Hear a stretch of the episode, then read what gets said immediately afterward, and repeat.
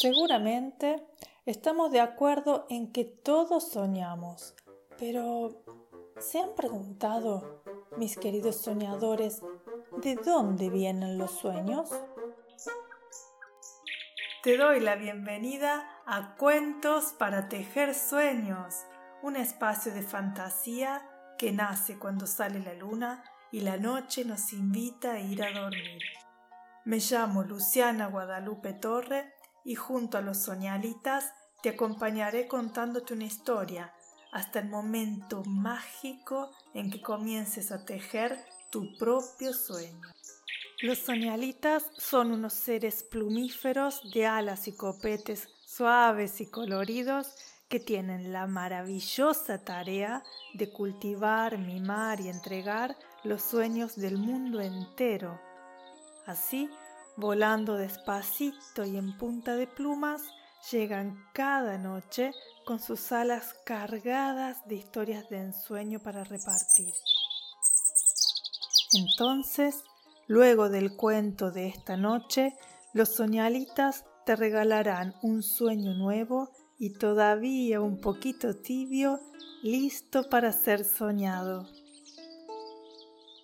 Te invito a descubrir todos los misterios sobre este maravilloso mundo en lucianatorre.com, donde también puedes sugerirme lecturas y compartir tus sueños con otros soñadores de todo el mundo. Me encantaría recibir tu historia. Escucha cuentos para tejer sueños en iTunes, iVoox, Spotify y Google.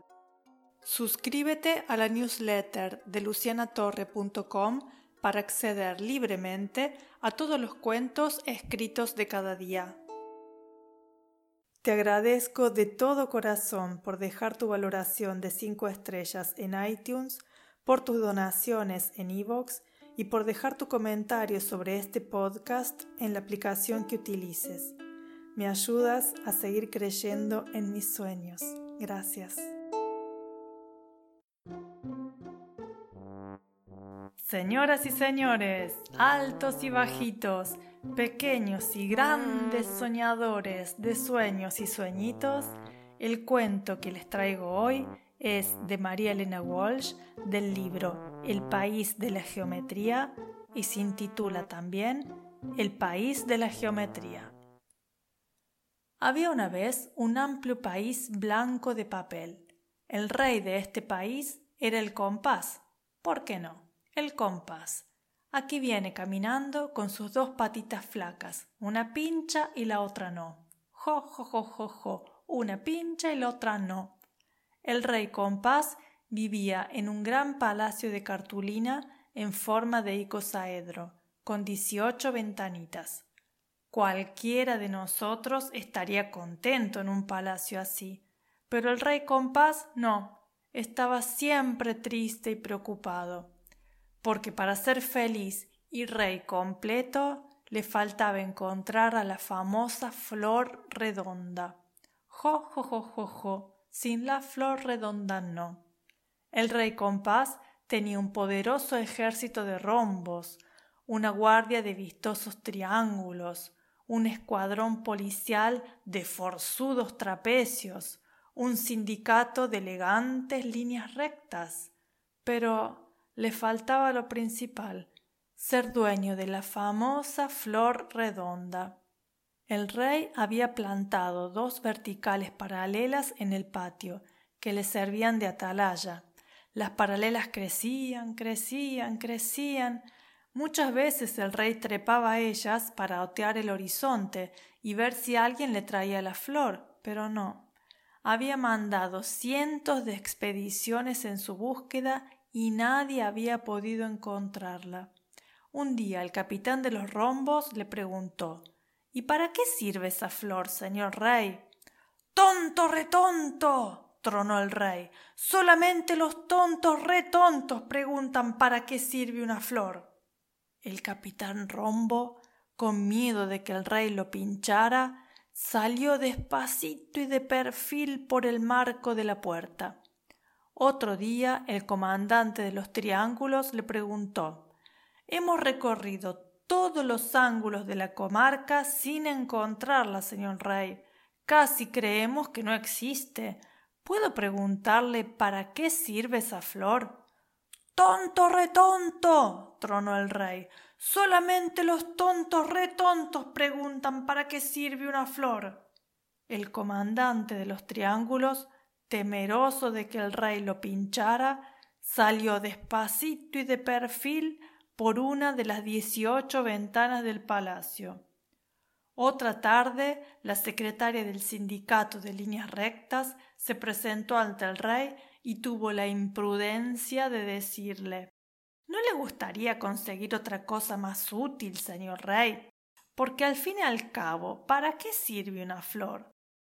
Tonta retonta. tronó el rey. Solamente las tontas retontas preguntan para qué sirve una flor.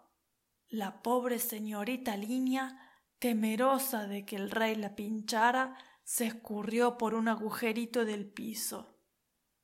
Poco después llegaron los trapecios, maltrechos y melancólicos después de una larga expedición. ¿Y encontraron a la flor redonda?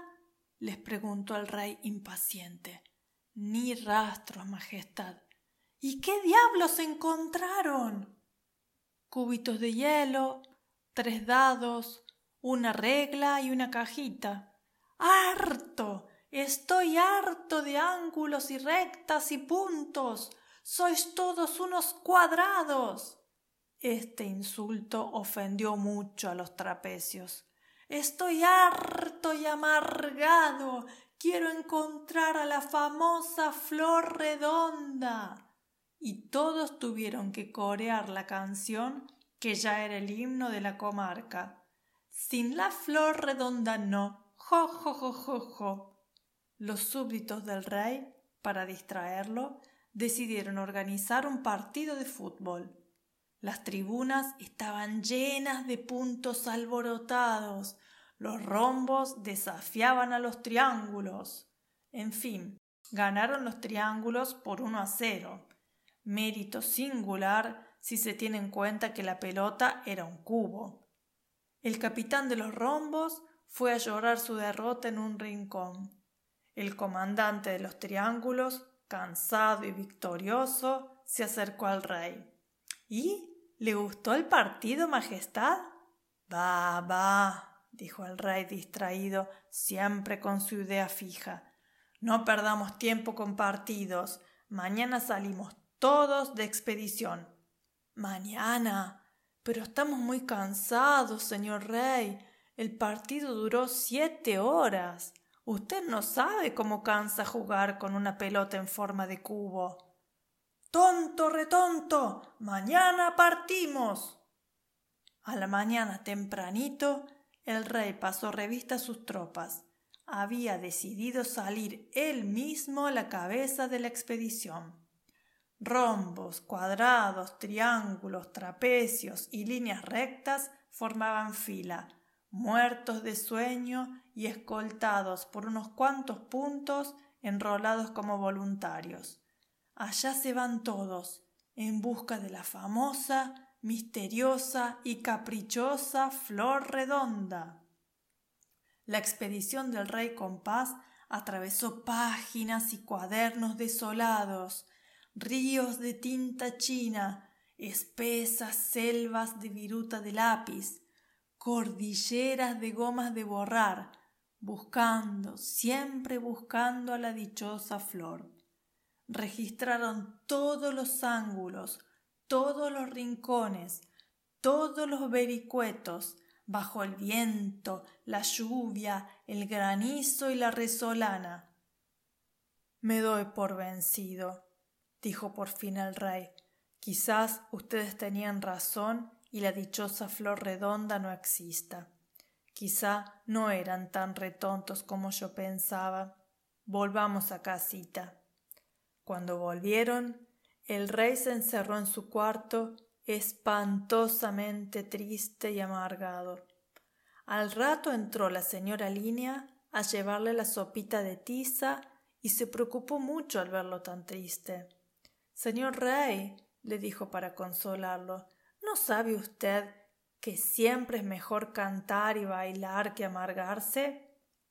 Cuando la señorita Línea se hubo deslizado por debajo de la puerta, el rey, que no era sordo a los consejos, dijo Y bueno, probemos.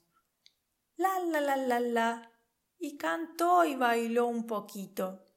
Bailando, bailando, bailando, descubrió sorprendido que había dibujado una hermosa flor redonda sobre el piso de su cuarto y siguió bailando hasta dibujar flores y más flores redondas que pronto se convirtieron en un jardín. Jo, jo, jo, jo, jo, y la flor la dibujó. Los soñalitas y yo te saludamos con un gran batir de alas y nos vemos en los sueños.